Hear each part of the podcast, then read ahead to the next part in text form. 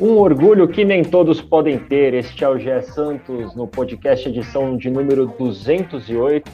Eu sou Bruno Gutierrez e estou aqui na apresentação desta edição porque hoje o Gé Santos está desfalcado, né? Meu xará Bruno Gilfrida está aí curtindo suas férias, enquanto o nosso outro apresentador André Amaral está aí com uma emergência médica. Infelizmente não vai poder nos acompanhar hoje, mas logo mais no próximo podcast nosso glorioso Amaral está de volta conosco. Estamos aqui com a Isabel Nascimento, a maior e melhor youtuber santista, nossa voz da torcida aqui do GE, para comentar um pouco sobre esse clássico né, entre São Paulo e Santos, um clássico polêmico na noite de segunda-feira no Morumbi, resultado de derrota para o Santos, que tirou oficialmente o peixe né, da liderança do Campeonato Brasileiro muita coisa para falar, mas, Bel, vamos primeiro tentar falar do, do campo e bola, né, antes de falar de toda a polêmica envolvendo a arbitragem da partida.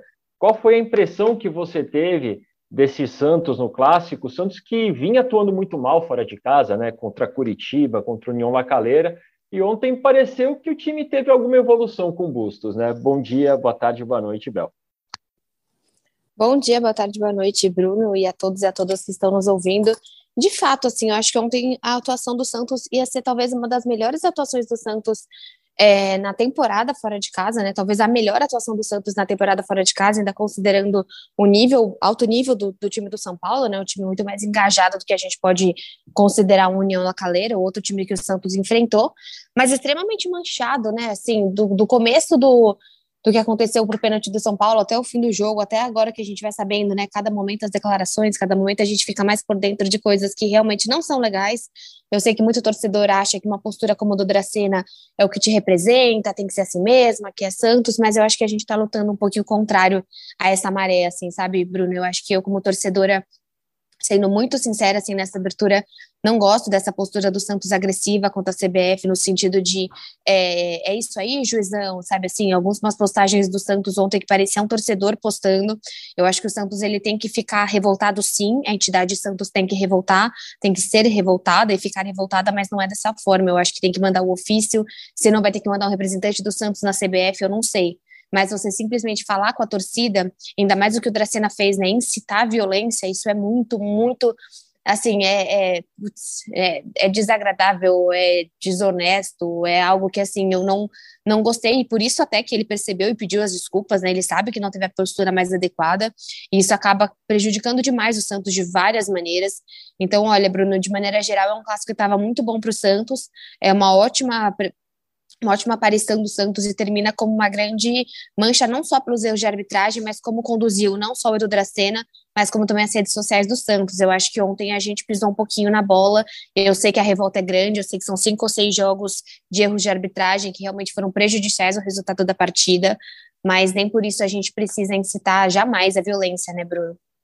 É, Bel, eu, eu concordo. Eu acho que o Santos já tinha dado o recado é, na, na nota emitida pelo presidente Andrés Rueda, depois na, na entrevista do Edu Dracena, na entrevista do Fabian Bustos, então a, a entrevista do João Paulo logo na, na, saída do gramado, o Santos já tinha dado o seu recado. É, lógico que depois o Edu, é, até como você disse, emitiu essa nota de esclarecimento, né, falando lá que estava exaltado, que era o calor do momento pela indignação pelo que o Santos vem passando com a arbitragem ao longo da temporada, né, o estopim foi no clássico contra o São Paulo, mas a, acabou descambando né, para uma situação que realmente saiu do tom, né? Como você disse, as redes sociais do Santos, né?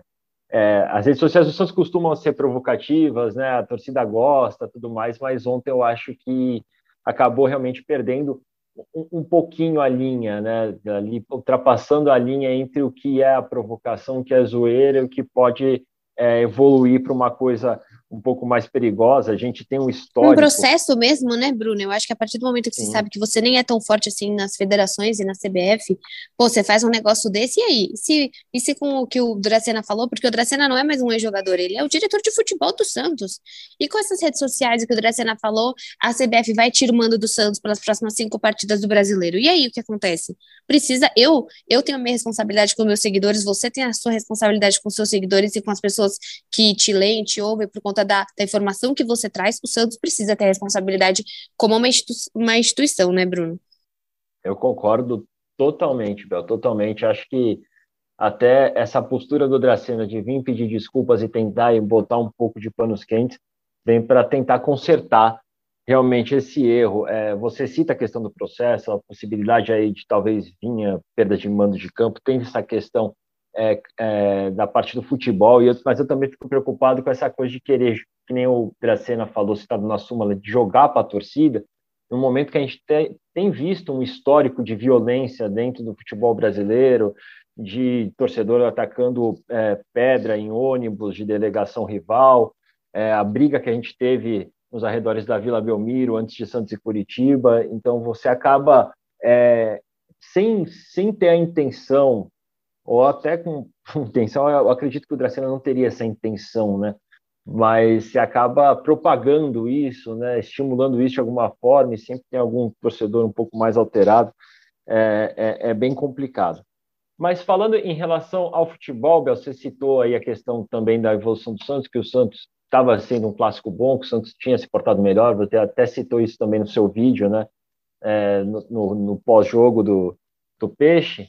Eu queria saber, Bel, o que você achou aí das mudanças do Fabian Bustos, né? A gente viu o Velasquez entrando no lugar do Eduardo Bauerman, o que não muda muito, né? Zagueiro por zagueiro, mas tivemos a volta de Felipe Jonathan, né? Dessa vez, novamente, atuando ali na linha de meio de campo, numa função pouco parecida do que ele já tinha feito com o Fábio Carilli no ano passado. Bom, Bruno, por mais que você fale que assim acaba sendo teoricamente a mesma coisa, né? Você trocar zagueiro por zagueiro, é absurdamente diferente tecnicamente, né? Eu sei que você estava falando só em questão de posição, mas assim, o Velasquez é um cara hoje que, assim, esse ano não fez uma boa partida pelo Santos, faz tempo que não faz uma boa partida pelo Santos, e não só pelo cara, Velasquez e a pessoa Bauerman, mas também pelo sentido da sintonia, né? A gente tinha uma dupla de zaga, assim, com uma grande sintonia, e você pega depois um Velasquez e um Michael, que ontem só deu Michael, né? Isso foi muito perceptivo ontem na, na atuação do Santos, só que eu fiquei meio sem entender o que o Bustos quer, assim, porque ele falou que ah, não, dá, não, não tem como priorizar tudo, ele vai ter que é, jogar com o time misto. A gente já viu que na quinta-feira o próprio João Paulo não vai viajar. E aí a gente está priorizando o quê, né? Porque, assim, infelizmente a gente não contou com o Ângelo, mas ao mesmo tempo você não utilizou o Lucas Braga nem o Barbosa logo de início. Você fez um teste com o Felipe Jonathan, então você faz um teste no jogo que você quer priorizar. Não deu para entender isso. Entra no livro de coisas que a gente não entende sobre o Bustos, né? Que é um livro que passa pelo Mar Marcos Guilherme, pela volta do Camacho, pela insistência com, com o Rúlio. De longe eu tô falando assim, eu não acho que tem que é, que é hora de demitir técnico, nada disso. Mas a gente está começando a pegar alguns pontos do, do Fabian Bustos que a gente não compreende. Ontem ele utilizar o Felipe Jonathan não fez nenhum sentido. Ok, você, até que coloca mais gente no meio de campo, né? Faz sentido em questão que São Paulo é um time que tem mais que tem que povoa bastante, né, esse meio de campo do São Paulo, mas é nítido que não deu certo, né, Bruno? Porque assim, o primeiro tempo, ele é basicamente de um controle do Santos. O Santos continua com sua postura reativa de contra-ataque, com essa sua postura muito mais retranqueira fora de casa. Isso foi nítido ontem. Deu até que certo. Eu acho que o Santos conseguiu controlar muito mais a partida do que em outros jogos. Né? O João Paulo não tinha sofrido tanto, acho que começou a sofrer mais no final da partida. Principalmente, acho que ali, quando o São Paulo faz o 2 a 1 e tenta o 3 a 1 mas, de fato, Bruno, eu acho que foram mudanças que eu não sei se eu, se eu faria e que a gente, como Santista, sente falta de ver os meninos, sente falta de ver, sei lá, o Barbosa, o, o próprio Braga, o próprio Pirani. Foram algumas mudanças complicadas e até a manutenção do, do Julio, né? Que por mais um jogo ele não vai bem e as entradas também não foram bem, né? Eu acho que hoje uma certeza que a gente tem é que Marcos Leonardo e Batistão são a nossa dupla de ataque, né? Acho que é quem mais está funcionando e pelo lado direito o Ângelo, mas ali quando você troca, o Goulart não entrou bem, o Angulo não entra bem, até que o Lucas Braga entrou um pouquinho mais omisso, então vai dando receio mesmo, porque a gente está vendo que o Bustos está tratando esse time como misto, só que a gente não está vendo aonde então que está sendo a nossa prioridade. É, a gente vê no discurso do, do Bustos aquela coisa de tentar ter o elenco inteiro em um bom nível para quando tem essas trocas, o time não sinta tanto e consiga manter a intensidade, o padrão de jogo tudo mais. Mas aí, do primeiro gol do São Paulo, é, Bel, quem nos ouve, é, fica nítido ali a questão que você disse mesmo, Bel, da, do entrosamento, né? Que o, o cruzamento, primeiro um erro do Matson, que acho que é meio inexplicável e, é, quando o Éder abre a bola para o Patrick, o Madison corre para dentro da área e não para fechar a, a, lateral direita, e daí o Zanocelo tenta acompanhar e não consegue, né, porque estava longe da jogada, e depois o cruzamento, Caleri sobe justamente entre o Velasquez e, e o Lucas Pires, o Velasquez acaba não saindo do chão, acho que até essa falta de sintonia, essa falta de entrosamento pode ter pego um pouco na situação que originou o primeiro gol. Em relação ao Felipe Jonathan, eu acho que assim, não foi uma partida sensacional do Felipe Jonathan, fora da curva, mas também não foi uma partida ruim. Eu acho que ele, ele fez aquilo, aquele feijão com arroz que o Bustos pediu para ele fazer. Né? Não dá é, uma mudança de postura para o time, né, como a gente espera que tenha alguém ali que resolva esse meio campo, mas ele deu algumas opções em relação a, a jogadas com, com o Lucas Pires, por exemplo, ele deu um pouco mais de, de opção, mas eu vejo, Bela, aí eu não sei, queria até saber sua opinião, que o próprio Johan Julio, que costuma cair muito pela esquerda, ele acaba anulando em alguns momentos o, o Felipe Jonathan, porque o Felipe Jonathan ele é um lateral por ofício, ele está acostumado a jogar ali, e quando o Julio pega a bola e também começa a ir para a esquerda, fica meio congestionado ali e o Jonathan acaba ficando meio ofuscado.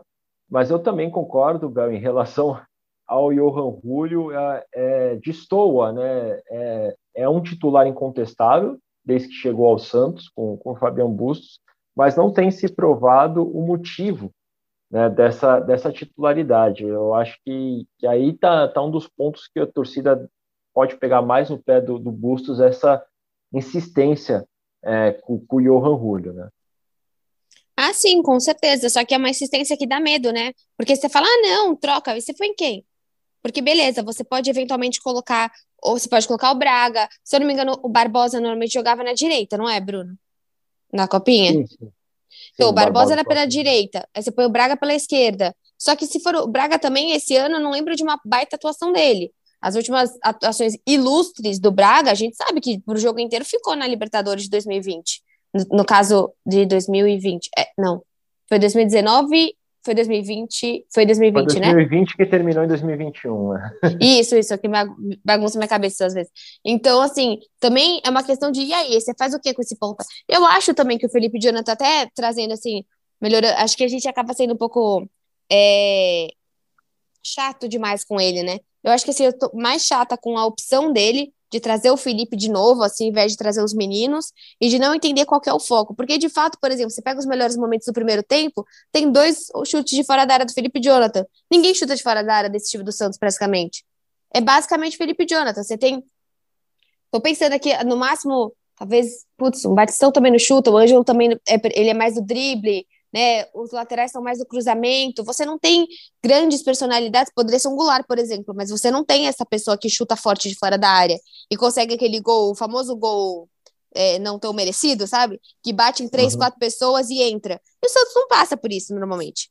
Então, eu acho que assim, são, são testes do Bustos, só que daí, se você tá é, não olhando para essa Sul-Americana, então você faz testes da Sul-Americana. E agora eu não sei o que vai acontecer quinta-feira porque é um Santos que precisa da vitória ou da vitória. É claro que se empatar ainda você pode né, ir atrás de alguma coisa, só que eu vejo com bastante dificuldade assim esse time do Santos. E eu acho, Bruno, que a gente precisa trazer assim por fim nessa partida é a questão psicológica, né? É um time jovem, é um time que precisa de personalidades como o Maicon, como o Batistão, porque assim, o pênalti do Fernandes foi um pênalti muito infantil, mas até o momento do pênalti ele estava muito bem na partida uma das melhores partidas do Fernandes. E a parte psicológica, porque assim, o problema que a gente está trazendo da entidade Santos, colocar, tatuar na testa contra tudo e contra todos, é ruim dependendo dos jogadores. Porque dependendo do jogador, qualquer próximo jogo ele já vai ficar super pé da vida com o árbitro. E já pode ir para cima do árbitro. E já pode achar isso, achar aquilo. Porque isso motiva também os jogadores a achar que tá todo mundo contra o Santos. E sim, eu acho que o Santos é um time que sofre pra caramba com a arbitragem. Sofre na CBF, sofre na Comebol. A gente passa por isso. Pô, Marcos Leonardo tá três rodadas fora da Sul-Americana. É um absurdo. Três rodadas. Agora, você transmitir isso para os jogadores como se você entrar em campo já achando que as pessoas estão contra você, a gente pode falar que para o Michael, para o Batistão, talvez para o Goulart não importe tanto. Mas é claro que para o Lucas Pires, sei lá, para o Ângelo, para esse tipo de menino que é muito mais jovem, é claro que, que, que influencia, né? Eu, eu concordo, ainda mais porque o Santos tem, é, na sua grande maioria, um elenco jovem, né? um elenco de muitos meninos formados na base, e isso pode realmente influenciar de alguma maneira. Agora, Abel, para a gente é, fechar essa parte do clássico, né, como a gente começou falando, não tem como comentar a questão da arbitragem, né? É, a jogada polêmica ali por volta dos 32 minutos de jogo, que começa num carrinho do Alisson em cima do Marcos Leonardo, uma confusão, o, o Bandeira marca lateral para o Santos, o quarto árbitro grita para o Leandro Voaden é, que estava apitando o jogo que era lateral para o São Paulo, o árbitro muda a marcação do Bandeirinha e o Santos estava saindo do, do campo de defesa, o São Paulo pega no contra-ataque e nessa confusão toda acaba é, acontecendo o pênalti do Rodrigo Fernandes. É, como, e além do que, tem também o lance do final da partida, que o, o, o Madison é, é seguro pelo, pelo Pablo Maia, né, dentro da área, e o árbitro paralisa a partida falando que estava revisando o VAR e não deixa o Santos cobrar rapidamente o lateral também. Outra reclamação do Fabião Bustos. Nesse, nessa totalidade assim da, dessa polêmica da arbitragem, Bel, como ficou a sua avaliação? Ah, eu acho que é muito complicado assim, porque as imagens de fato são bem inconclusivas, né? De quem tocou por último aqui. Eu acho que independente o que foi, eu acho que a gente tem que trazer é a indecisão da arbitragem entrou na cabeça dos jogadores. Os jogadores nem do Santos nem do São Paulo naquele momento tinham plena noção. É claro que o São Paulo usou da, da vantagem e foi para cima. A marcação do pênalti, eu tenho certeza que você também concorda. A marcação do pênalti foi pênalti, né? Não tem o que dizer sobre o pênalti do Rodrigo Fernandes. Agora, a questão que estava inconclusivo dentro de campo, os jogadores de fato, é um clássico, tá empatado. Os jogadores ficaram um pouco perdidos, sim. E foi culpa da arbitragem ficar perdido. Foi culpa, por exemplo, do Lucas Pires não ir atrás da bola nesse momento, porque foi aquele, aquele famoso lance que o jogador levanta a mão ao invés de correr sabe? Então o Lucas Pires fez um pouco esse perfil de realmente não ser, e pode ser uma questão também de maturidade, dessa parte psicológica também, mas eu acho que daí vem a questão do outro, do pênalti em cima do Santos, né? Que eu acho que aí que me, me dá mais raiva.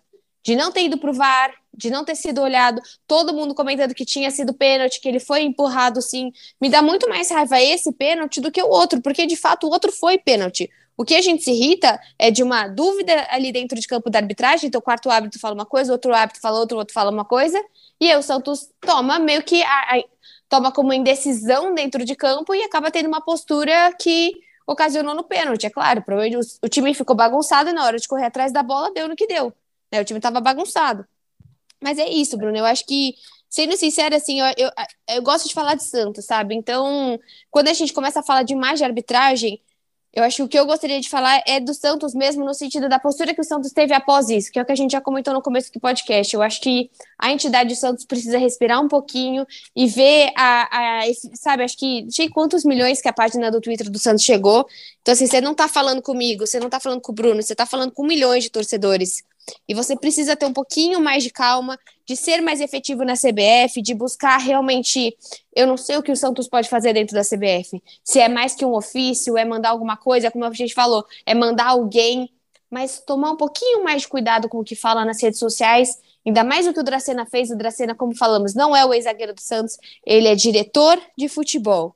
E aí ele precisa se portar como? Porque aparecer na súmula que eu vou chamar a torcida para ir atrás de você, e aí ele falou que não falou exatamente isso, tal, mas poxa, nos tempos de hoje que a gente vive, né? Há duas semanas atrás a gente viu um Santos e Curitiba que aconteceu, a gente nem podendo ter torcida contra o Curitiba, então isso, isso, me, isso me deixa muito triste, Bruno. É, é verdade, Bel. E o, o Dracena, na entrevista coletiva, você vê que ele traz um, um pouco do, do, rancor que ele tem em relação ao, ao Leandro Voaden, que ele vai se lembrar de um lance que o Voaden apita em 2012, no, na semifinal da Libertadores entre Santos e Corinthians, em que o Voaden fez um, um realmente um semicírculo, ele fez um C com um spray para demarcar no, no, gramado do Pacaembu o limite onde até os jogadores do Santos podiam ir na, numa cobrança de falta do Corinthians. Então, assim, o, o Dracena já estava com voada engasgado ali na garganta há algum tempo, né? E daí, quando ocorre esse erro. Mas, ele, pelo amor de Deus, né? E volta a ser o um jogador, né? É a mesma coisa você chegar aqui hoje na Globo e começar a falar mal de algum, sei lá, algum ex-chefe que você teve há 10 anos. Ah, por favor, né? Todo mundo tem. tem pro... Ah, sério, é que isso me tira do sério, porque não pode partir do, do Dracena, cara. Se não partir uma seriedade do Dracena, se não partir uma responsabilidade, uma ética, um profissionalismo do Dracena, não vai partir dos jogadores. E daqui a pouco a gente tá vendo os jogadores do Santos dando entrada, tomando vermelho, sabe? Sendo muito mais irresponsáveis dentro de campo, porque tá assim, ah, já que ninguém me ouve mesmo, dane-se. É, eu vi várias pessoas falando isso. Gente, o Dracena pode tomar fora, é, perder mando, isso, aquilo. Ah, já que pro Santos ninguém dá nada mesmo, também não ligo. Também não liga? E aí, o que você vai fazer daqui a um tempo que você pode estar tá caindo de novo nesse campeonato? Também não liga nada. Poxa, querendo ou não, eu sei que a gente está tendo a discussão da liga, mas ainda não existe, entendeu? E mesmo quando existir, também terão suas regras e também terão seus erros. Então, acho muito complicado, assim, é, realmente me tira do sério isso quando você fala de violência, porque a gente já vive num momento tão complicado, sabe? Vou partir do, do diretor do Santos, né? Diretor de futebol do Santos, uma fala tão inconsequente, eu espero realmente que ele não tenha falado dessa forma, porque é muito triste, de verdade, Bruno. Eu, eu concordo, Bel, é, a gente torce também para que não tenha aí desdobramentos negativos para o Santos, como você citou, perda de mando de campo, até porque fora de casa o Santos não tem ido muito bem, a Vila tem sido grande trunfo e seria terrível perder a Vila Belmiro num momento como esse. Fechando o clássico, Bel, vamos partir aí para falar um pouquinho desse jogo de quinta-feira, Santos Universidade de Quito, 9 e meia, no estádio Olímpico Atahualpa, na altitude aí de mais de 2.800 metros de Quito, e o Santos que chega para este jogo caráter decisivo, né, digamos assim, a última partida do time fora de casa nessa fase de grupos da Sul-Americana, sem sete jogadores considerados titulares, Bel, né? A gente já conseguiu a confirmação aqui, daqui a pouco a gente está soltando aí no GE. João Paulo, Madison, Maicon, Rodrigo Fernandes, Léo Batistão, Ricardo Goulart e Johan Julio, que não estarão com o grupo, não estão com o grupo, já chegou em Guayaquil na manhã desta, desta terça-feira e não disputam a partida. Então, Bel Santos vai ter aí muitas caras novas, né? A volta do John no gol, provavelmente, e jogadores que não vinham sendo relacionados, como o meia Bruno Oliveira e o atacante Juan Seco também, com o grupo lá no Equador. Ô, Bruno, não sei se você já pode falar, mas você tem esses sete nomes que você falou? É, são esses: é, é, João Paulo, Matson, ah, eu, ah, desculpa, então eu não prestei atenção. Vai mudar de novo. João Paulo, Matson. Maicon, Rodrigo tá. Fernandes, tá. É, Léo Batistão, Ricardo Goulart e Johan Julio. Cara, eu acho que o Santos vai acabar jogando então com o Bauerman. É que o, o Bauerman e o Velasquez acabam são os dois do mesmo lado, né? Não sei se vai jogar com o Bauer. Ah, não. O Bauerman não tá nessa sua lista, então vai jogar com o Kaique, né? É. Kaique Bauerman, você não falou Lucas Pires, então eu imagino que ele vai manter o Lucas Pires. O Matos, eu não tenho a menor ideia, porque o Auro sumiu. E aí, acho que vai jogar com, com o Maranhão, ali de primeiro volante. Você não disse Zanocelo, então acredito que Zanocelo se mantenha. E ali, tomara que o Ângelo volte, né? O Ângelo de ponta direita volte. Na ponta esquerda dá para jogar com o Braga. O Marcos Leonardo você também não falou. E acho que um Gularzão, será? Sei se eu esqueci não, de alguém. Goulart tá fora. É, Goulart você também acredito, incluiu na lista de fora? Sim, sim. O Ângelo não, não tá, né? Ainda tá tratando da questão da, da lesão na coxa. Aí já é a única a único desfoque por lesão é o Ângelo, então eu acredito aí que o Santos Ah, não tem chance do Ângelo melhorar? Não, não, não foi para o Equador. Ah, não. A gente a gente deve ter aí um John no gol, possivelmente o Auro na lateral, é, uma dupla aí com Kaique, Kaique ou Velasquez, Bauerman e Lucas Pires. Aí certo. você tem um meio que você pode ter o William Maranhão ou o Sandri, é, Zanocelo. E Sim. aí fica a dúvida, né? Provavelmente o Felipe Jonathan siga no time, já que ele já foi testado agora na partida contra o São Paulo. E no ataque, provavelmente teremos aí o Lucas Braga, o Marcos Leonardo e o Lucas Barbosa ou o Angulo. Podia ter um Barbosa. Nossa, é que, é que o jogo é fora de casa, mas se não, dava até para colocar, sei lá, um meia como um Pirani, né? Tentar jogar um Pirani em vez do Felipe Jonathan, colocar o Barbosa de um lado, o Braga do outro, e no ataque você vai jogar com, com o Marcos Leonardo, mas poxa, eu acho que o Goulart deveria. Eu sei que você já falou que não vai e tudo, mas pô, o Goulart tá jogando 5, 10 minutos por partida, né? Eu acho que o Goulart tinha que ser um dos caras, não só para ir, para jogar, mas também para estar tá lá, sabe? É um jogo difícil, é fora de casa. É... Eu acho que deveria ter um Goulart nesse, nessa equipe, sim. Acho que de todos que você falou para poupar, eu acho que se é para poupar porque tá cansado, pensaria no Lucas Pires, né? Mas a gente sabe que para o Santos é extremamente complicado tirar o Lucas Pires. Mas o Matson, o Goulart é realmente a única pessoa que eu não entendo, assim, porque de fato ele não tá cansado, né? Ele até falou é, hoje, né, Bruno, que ele tá fora de posição. Sim, sim, bem lembrado, Bel. É, como você vê essa fala do Goulart? A gente é, aqui no GE, o, o Gilfrida chegou a conversar com o Goulart antes, e o Gilfrida até chegou a comentar que o Goulart tinha citado essa questão da posição. O próprio Bustos, na partida contra o próprio Universidade de Quito, né, no, no jogo de ida na Vila Belmiro, falou que o Goulart poderia estar atuando mal por causa da, da forma como ele tem sido escalado, né, fez um meia-culpa em relação a isso. Mas, Bel, é só o posicionamento do, do Goulart em campo ou você acha que tem mais coisa aí para o Goulart não estar rendendo tudo aquilo que se espera dele? Olha, eu acho que assim, a gente pode ouvir uma questão meio. Não sei de que, que a gente ouvia isso, não sei se era do Ariel Roland, que era: ah, o time é mais fraco do que eu pensei, sabe assim? Porque o Goulart hoje ele é um cara muito bom para compor elenco. Talvez o Goulart jogando no Palmeiras fosse dar mais certo, num Galo, um time que não precisa tanto dele. Mas ao mesmo tempo eu penso, pô, ninguém do seu time pesquisou o Santos e viu que você não seria um a mais, você seria prioridade desse time? Ninguém te contou isso? Então, a gente fica meio sem saber, de verdade. Eu acho que nesse momento a relação Santos e Goulart ela é meio complicada, meio estranha, assim. Eu acho que tem mais coisas, assim. Eu acho que não coisas por fora, nada disso. Eu acho que talvez uma uma quebra de expectativa. Talvez ele achasse que fosse encontrar coisas um pouquinho melhores aqui é, jogando pelo Santos do que ele encontrou. E eu acho que isso, eu não sei como que isso caiu, se foi numa entrevista, o que foi, né? Eu vi tanto o GE falando sobre isso, até acho que foi a sua postagem que a gente que falou sobre isso, mas assim, se você tá insatisfeito, você fala com o busto, sabe? Porque se não volta aquele disse parece que a gente está de novo em 2018, 2019, que o Veríssimo pega o microfone e fala que não está recebendo salário, sabe? Então, isso que me dá um pouquinho de medo. Se você está insatisfeito, você quer jogar contra o centroavante, então perfeito. Bora nessa quinta-feira jogar ao lado do Marcos Leonardo. O que, que você acha? Vamos tentar, então, assim, dessa forma. O Marcos Leonardo joga um pouquinho atrás de você. Pô, o Marcos Leonardo tem certeza que ele vai querer jogar. Ainda mais que vai ser o primeiro jogo sul-americano que ele pode jogar esse ano. Então, eu acho que, assim, se existe uma insatisfação, ela tem que ser resolvida. São 500 mil para estar tá insatisfeito. E no Santos, 500 mil não é para estar tá insatisfeito. É para a pessoa resolver os problemas que ela tem e trabalhar da melhor forma para ajudar o grupo.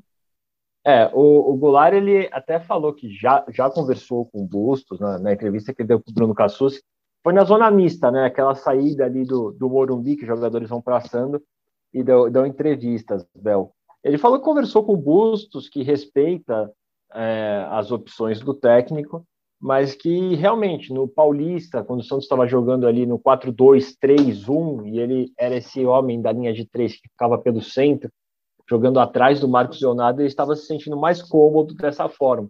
E quando o Santos muda para um 4-4-2, que ele fica ali como o segundo atacante, né, junto do Marcos Leonardo ou do Brian Angulo, dependendo de quem joga, aí ele não conseguiu se adaptar tanto. Ele falou que a vida inteira dele ele jogou é, nesse esquema como o, o, ponta de lança, né, jogando perto dos volantes, é, junto dos volantes, mais mais próximo do, do centroavante, né, e que isso é, ele não tem se adaptado a esse novo estilo de jogo do Bustos, né. Também vamos ver como é que ele tem, tem que tentar se arrumar, né? Ele precisa se adaptar de alguma forma, né? Afinal, como você disse, Bel, ele veio com a, com a expectativa grande em cima. E né? sabia, né? Ele não Sim. quis ir para o Fluminense para vir para cá, então o Fluminense, por mais que o Fluminense estava teoricamente numa Libertadores, tinha contratado Bigode, Natan, Felipe Melo, Fábio. Pô, você devia perceber que o Fluminense sabe, não sei, se era para jogar uma Libertadores, se era para ter um time que contrata mais, pô, ninguém contou para ele que o Santos está lascado, que o Santos ia depender dele como o camisa 10.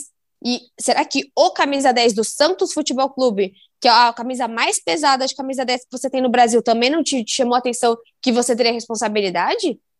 É, e, e o camisa 10 está no banco de reservas, né? É outra situação bem estranha, né? Para quem está acostumado com, ainda mais com o Santos, né? Camisa 10 do Pelé, ver o 10 no banco, realmente é, é muito estranho, né? O, o Goulart chegou até a comentar, Bel, que ele sente falta de um meia, um meia armador para jogar junto, para ajudar nessa criação. É, você acha que também pode passar por isso? Talvez, sei lá, uma entrada de um Pirani nessa linha de meio de campo para dar um, uma outra dinâmica e o Goulart poder render mais? Então, mas é que a gente está meio sem tempo para isso, né? Acho que esse é o problema, Bruno. Pode dar certo sim, mas eu acho que a gente está um pouquinho sem tempo para ver. Será que um Pirani mas será que se a gente pegasse o Kaique e transformasse em goleiro, entendeu? Eu acho que assim, não tem como. O, o Santos tá sem tempo para errar. Então, ou o Goulart vai ter que falar, bom, eu quero jogar de centroavante, eu me banco como centroavante. Por exemplo, o Batistão não tá jogando de centroavante. Ele tá fazendo um belíssimo trabalho. Deu tanta porcaria ontem que a gente nem falou da boa partida que o Batistão fez. Talvez o melhor em campo ontem. Ele com o Marcos Leonardo jogando muito bem, até o erro também, o Fernandes estava muito bem, o Michael também estava fazendo uma boa partida. Então, assim, também é, beleza, você não conseguiu jogar dessa forma, vamos entender como você vai conseguir jogar, porque a gente precisa de você. Se você se banca como centroavante, não tem problema. Então, vamos falar sobre isso. Mas ficar falando na imprensa que você não tá feliz, que você não tá jogando na sua posição, aí eu acho que é, é mais um problema que o Santos tem e que foi interessante, porque eu estava numa live semana passada de um canal do Fluminense, e tava de um lado o Goulart, que sou eu, né? E do outro lado o William Bigode, porque também é um cara que tá ganhando 500 pau que tá no banco do Fluminense. E os dois, os dois queriam, né? Os dois times queriam, é complicado. É, realmente. Mas também, se a gente vê pelo outro lado, o, o, o William Bigode também fica mais como opção do que sendo titular do Fluminense, né? É, é, a expectativa do, do Fluminense em relação ao William Bigode foi bem diferente do que o Santos é, com Goulart, né? Era o jogador vendido para mudar o patamar do elenco. Bom, vamos, vamos para o nosso encerramento, Bel, com os nossos palpites. Qual é o palpite que você tem aí para esse Santos e Universidade Quito, esse Santos alternativo jogando na altitude do Equador? Cara, sinceramente, eu acho que é, é, difícil pensar numa vitória fora de casa do Santos. Eu não sei se o Santos vai nessa porque essa vontade de contra tudo e contra todos, eu acho que ela pode ser atropelada por como a gente trouxe, sabe?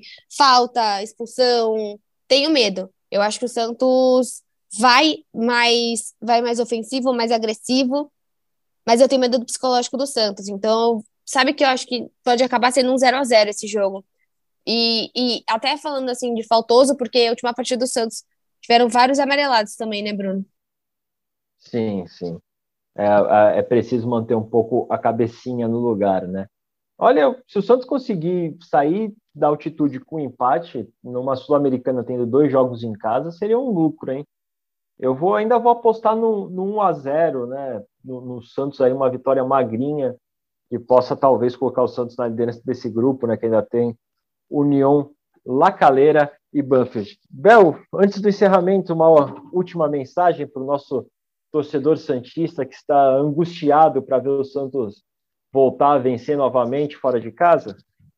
Bom, Bruno, acho que é assim, a gente respeitar as outras torcidas, respeitar o time do Santos, ficar bravo com a arbitragem sim, pressionar, porque foi tem muitos erros em sequência sim, o Santos é prejudicado sim, mas nunca partir pela parte da violência, né? Nunca ir atrás de, de outros jogadores, de outras torcidas por conta disso. E eu acho que é, é isso, assim, a gente tratar o futebol como tentar, né? Acho que o problema do Santos com o futebol esses últimos tempos é que é só dor de cabeça, né? Acho que é o que você trouxe, né? A rede social do Santos sempre foi leve, sempre foi cutucando, mas quando você tá ganhando é fácil cutucar, né? Só que quando você só perde, você vai cutucar o quê? Né? Você começa a fazer ser impositivo com o quê? O Santos sempre teve esse lado torcedor na rede social. Só que agora extrapolou um pouquinho. Então, para a torcida não, não desacreditar no time, ter mais paciência. Eu sei que é difícil, eu também sou torcedora, e que quinta-feira tem mais. Pelo menos quinta-feira tem. Pelo menos ou não, né? Quinta-feira tem mais. Sim, sim. Quinta-feira tem mais. E vamos torcer que chegue com uma vitória, né? Do Santos aí no Equador, um, para voltar com tudo aí para o brasileiro para pegar o Cuiabá no final de semana. É isso aí, gente. O Gé Santos vai ficando por aqui. Você nos acompanha aí dentro do nosso site, no ge.globo.com, nas diversas plataformas, Google Play, Spotify, Apple, Google, tudo que tiver aí, você consegue acompanhar o Gé Santos, que retorna aí depois desta partida, nesta sexta-feira, para falar um pouco mais de Santos e da sequência aí do Peixe na temporada. Um abraço, até mais.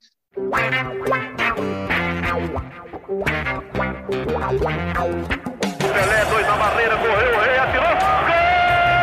O cara marcação, sambou pra lá, sambou pra cá, botou na frente a bola. O time sempre chegando a chance de mais um gol. Gol! Neymar pode bater de primeira.